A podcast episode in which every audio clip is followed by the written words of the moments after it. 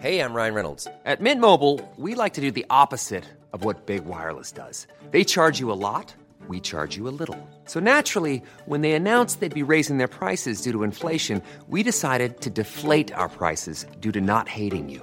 That's right. We're cutting the price of Mint Unlimited from $30 a month to just $15 a month. Give it a try at mintmobile.com slash switch. $45 upfront for three months plus taxes and fees. Promo rate for new customers for limited time. Unlimited more than 40 gigabytes per month. Slows. Full terms at mintmobile.com. Entrevista.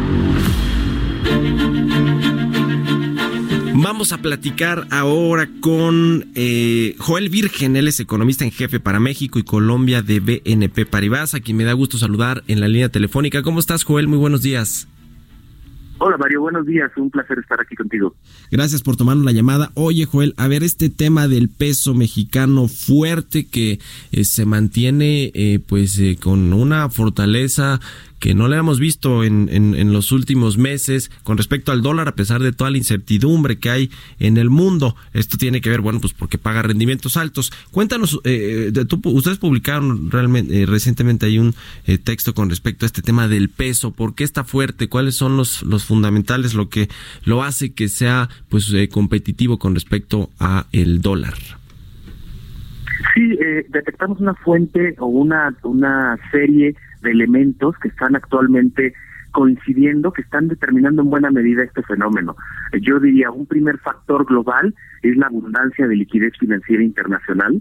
Los bancos centrales desarrollados alrededor del mundo siguen teniendo una política de tasas bajas o de esfuerzos eh, eh, heterodoxos en materia de política monetaria que están dando como resultado una abundancia de liquidez que está buscando rendimientos eh, alrededor del mundo, puesto que en el mundo desarrollado los rendimientos son cero o, o negativos en términos reales o hasta nominales. Eso yo creo que es una primera condición importante, una búsqueda de rendimientos de una liquidez excesiva a nivel global.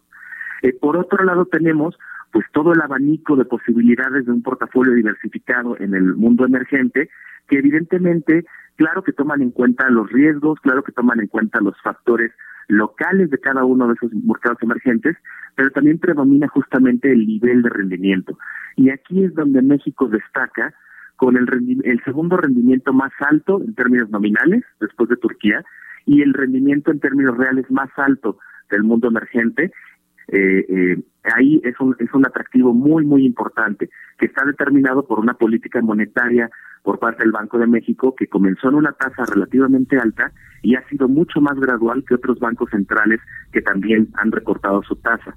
y a esto ahí no termina la historia, creo que nada más simplemente hay que añadirle que esta tasa alta eh, coincide también con eh, con que el hecho de que eh, México es una es un un mercado emergente con grado de inversión. Entonces tenemos un grado de inversión con una tasa real alta en un clima de alta liquidez financiera internacional. Creo que esos serían los principales eh, tres factores que, que estamos viendo. Y un último, si pudiera adicionar, en términos de evaluación, un peso que en términos eh, multilaterales luce barato, luce, eh, luce, digamos que desviado de su, de su nivel de largo plazo.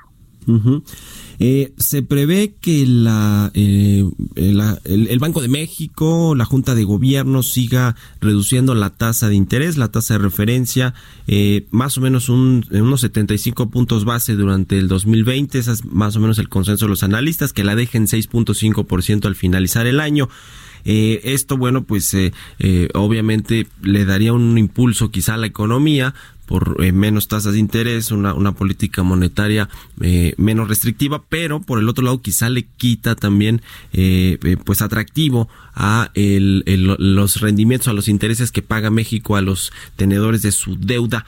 ¿Qué, opinas tú? Eh, digamos, el diferencial todavía sigue siendo muy grande con respecto a los Estados Unidos como para aguantar esta, esta baja de 75 puntos base en la tasa de interés y sigue siendo la moneda mexicana o México pues muy atractivo para los inversionistas o si ves un, cierto eh, riesgo de que se vuelva menos atractivo con esta política monetaria del Banco de México? Esa es precisamente la pregunta clave que creo yo se están haciendo hasta el 5 de mayo en Banco de México. Creo que también está detrás de la estrategia de ser muy cautelosos y muy gradualistas en cómo están recortando la tasa de interés, muy gradual. Creo que está al centro de su preocupación justamente esto, justamente no solo la inflación, no solo el crecimiento, sino la estabilidad de los eh, flujos eh, de inversión a, a, portafolio o a capital. Creo que eh, yo, tomando en cuenta los niveles de tasa de interés real alrededor del mundo, creo que en un 6.50 todavía sería competitivo. Estaríamos hablando de una tasa real de entre 2 y 3%, cuando otros pares regionales, por ejemplo, voy a citar a Brasil, tiene ahora tasa real negativa, o Colombia una tasa real de menor al 1%. Eh, mi impresión es que todavía se conservarían buena parte de este atractivo. De hecho, nosotros anticipamos que la tasa terminal o última que alcanzará Banco de México este año será 6% nominal. Pues ahí está, ahí está el, tema. Pues eh, te agradezco mucho, eh, Joel Virgen, economista en jefe para México y Colombia de BNP Paribas, que nos hayas ayudado pues a entender un poco de esta fortaleza del peso a pesar de que, bueno, pues eh, eh, como que las proyecciones económicas y algunos otros indicadores importantes no van muy bien, la confianza empresarial, la confianza eh, del consumidor, pero bueno, pues al menos en este tema del peso, que es uno de los indicadores, por cierto, que el presidente López Obrador utiliza siempre para decir que la economía está estable y que está bien, pues es importante saber qué hay detrás de este, de este fortalecimiento de la moneda. Gracias de nueva cuenta, Joel Virgen, por habernos tomado la llamada aquí en Bitácora de Negocios. Al contrario, muy buen día. Ever catch yourself eating the same flavorless dinner three days in a row? Dreaming of something better? Well, HelloFresh is your guilt-free dream come true, baby. It's me, Kiki Palmer. Let's wake up those taste buds with hot, juicy pecan-crusted chicken or garlic butter shrimp scampi. Mm. Hello Fresh. Stop dreaming of all the delicious possibilities and dig in at HelloFresh.com. Let's get this dinner party started.